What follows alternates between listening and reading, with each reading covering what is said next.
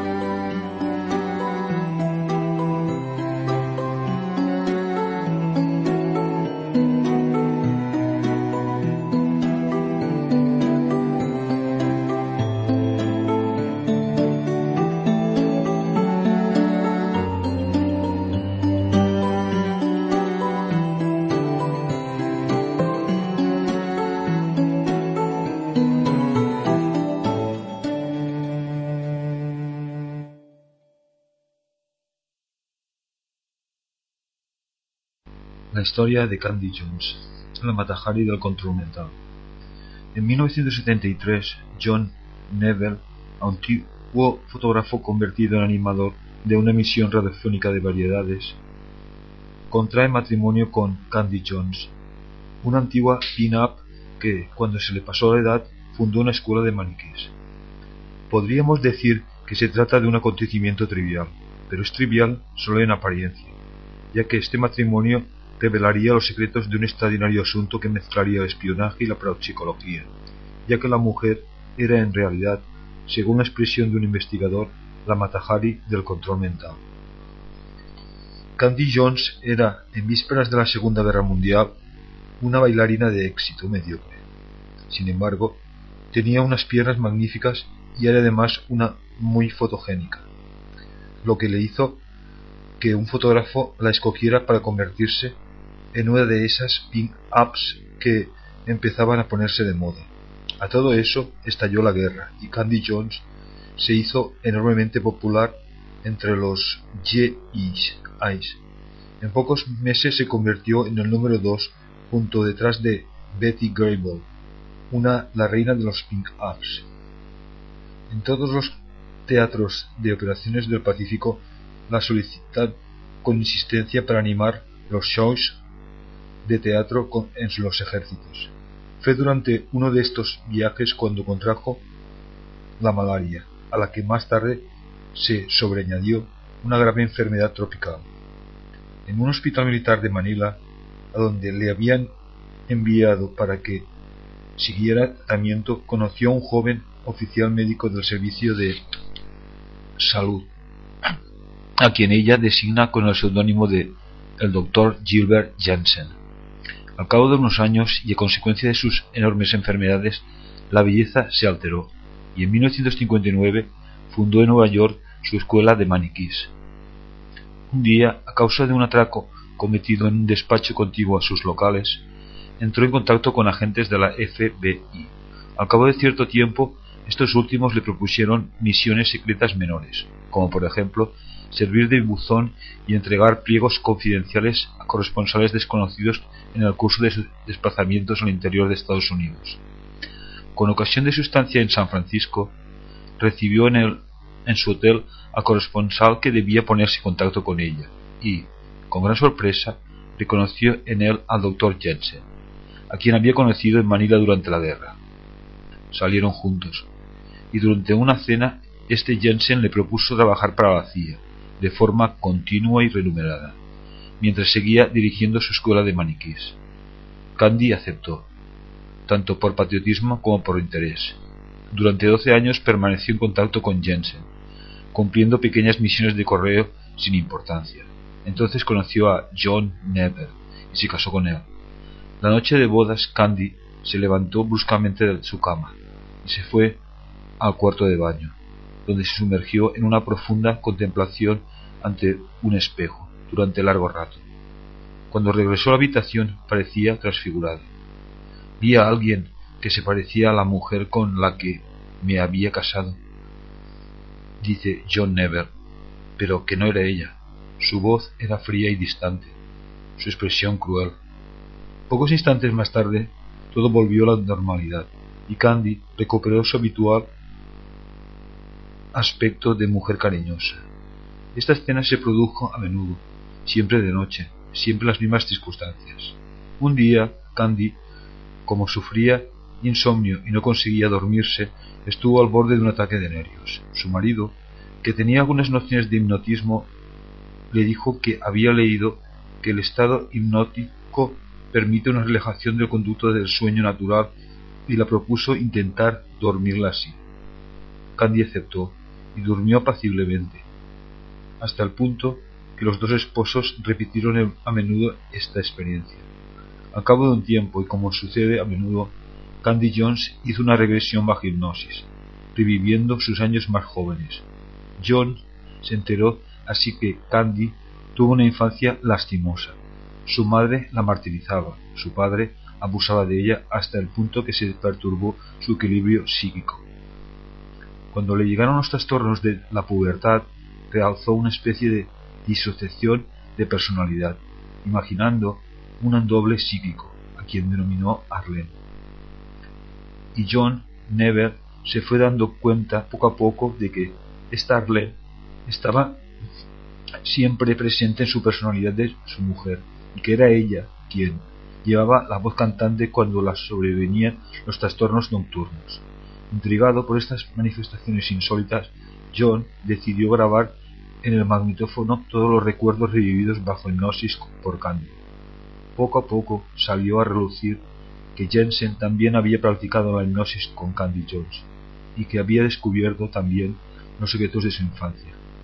Entonces había decidido condicionarla psíquicamente para misiones clandestinas, desarrollando en ella la personalidad oculta de Arlene Grant.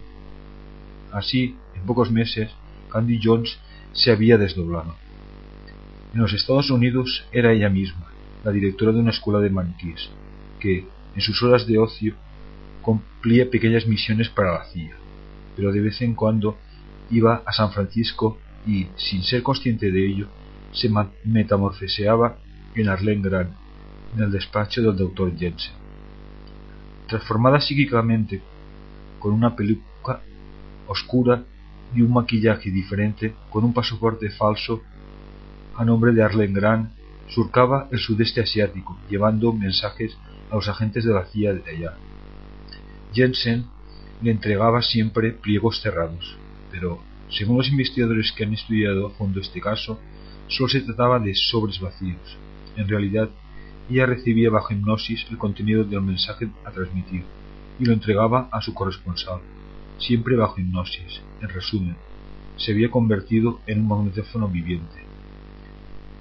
El inconveniente es que el condicionamiento hipnótico pudo resultar fatal para el psiquismo del individuo que está sometido a él.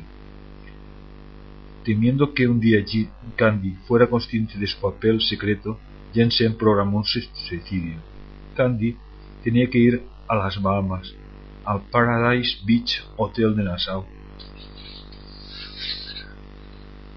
donde acostumbraba a pasar las vacaciones. Allí Jensen la llamaría por teléfono y pronunciaría la palabra inculcada en su mente bajo hipnosis para poner en funcionamiento la programación. En cuanto oyera estas palabras, Candy Jones, o más bien Grant, saldría del hotel y se encaminaría hacia un acantilado, desde donde se lanzaría al vacío.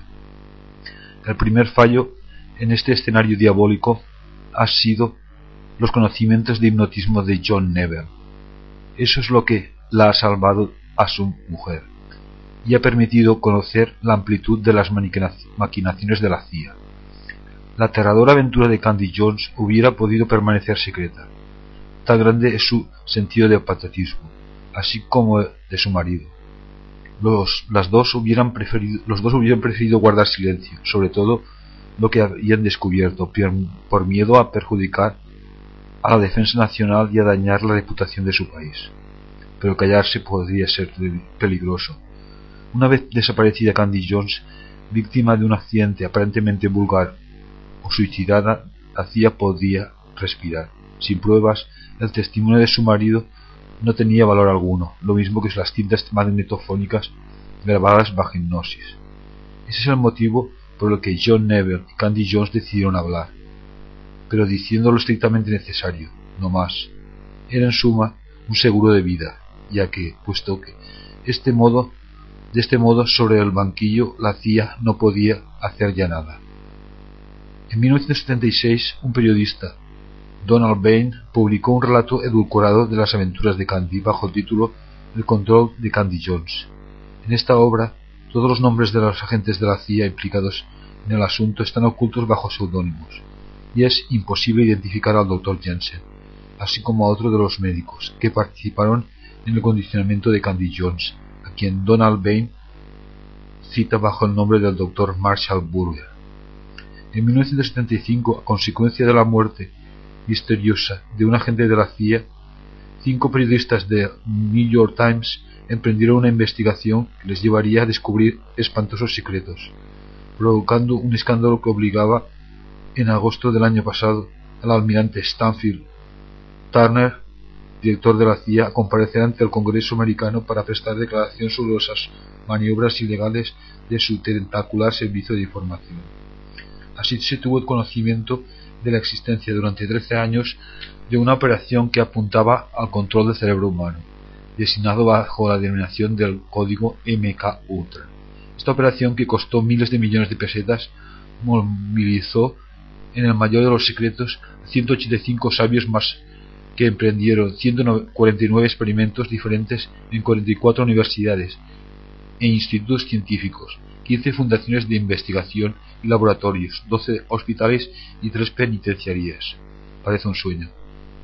Pues bien, Dentro del marco de esta operación MK Ultra se realizó el condicionamiento de Candy Jones. Ahora ya disponemos de un conjunto de indicios serios que permiten afirmarlo. Además, ciertos investigadores privados norteamericanos han conseguido aproximarse más a la verdad. Walter H. Bauer, joven periodista fundador del East Village Order, primer órgano del Free Press norteamericano, Hace unos años que está en guerra contra las maniobras ilegales de la CIA y de otros servicios. En su obra notable Operación Mind Control denuncia con pruebas lo que él denomina la criptocracia, el gobierno clandestino y revela la manera como con recurrentes servicios como recurren los servicios secretos a la parapsicología. Boward sospecha entre otras cosas que el Dr. William Jennings Bryan, hipnotizador californiano, falleció en marzo de 1977, sería el personaje a quien Candy Jones llamó Marshall Barber. El verdadero Dr. Bryan trabajó como hipnotizador para los servicios secretos de la, Air Force y de la CIA. Fue él quien trató a Gary Powers, el piloto de avión espía U-2 tras su liberación para intentar descubrir que había sido si había sido condicionado o no por los soviéticos. El abogado Alan W. Sherlin, quien durante cinco años ha llevado investigaciones sobre el control de la mente, acusa implícitamente a los médicos que manipularon a Candy Jones de haber sido también ellos quienes condicionaron a Lee Harvey Oswald, James L. Ray y Shirla Bishara Shirhan, programados para matar respectivamente al presidente Kennedy, el pastor Martin Luther King y a Robert Kennedy. Una vez más, se observa que la parapsicología es una ciencia real, contrariamente a lo que afirman algunos, y la única manera de impedir que potencias ocultas se escriban de ella con fines criminales consiste en estudiarla seriamente y a la luz del día. Referencia Mundo desconocido, número 30, diciembre de 1978. Autor Jean Brun, Francia.